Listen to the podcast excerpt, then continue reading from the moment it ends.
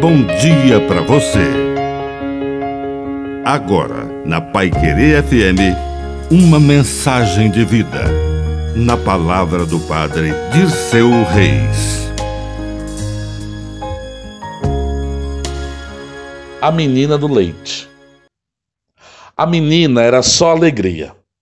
Era a primeira vez que iria à cidade vender o leite de sua querida vaquinha. Colocou sua melhor roupa, um belo vestido azul, e partiu pela estrada com a lata de leite na cabeça. Ao caminhar, o leite chacoalhava dentro da lata. A menina também não conseguia parar de pensar. Vou vender o leite e comprar ovos, uma dúzia. Depois choco os ovos e ganho uma dúzia de pintinhos. Quando os pintinhos crescerem, terei bonitos galos e galinhas. Vendo os galos e crio as galinhas que são ótimas para botar ovos. Choco os ovos e terei mais galos e galinhas. Vendo tudo e compro uma cabrita e algumas porcas.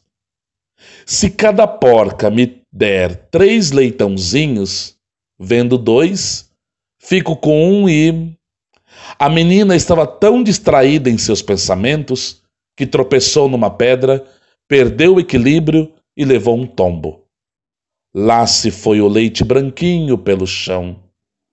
E os ovos, os pintinhos, os galos, as galinhas, os cabritos, as porcas e os leitãozinhos pelos ares.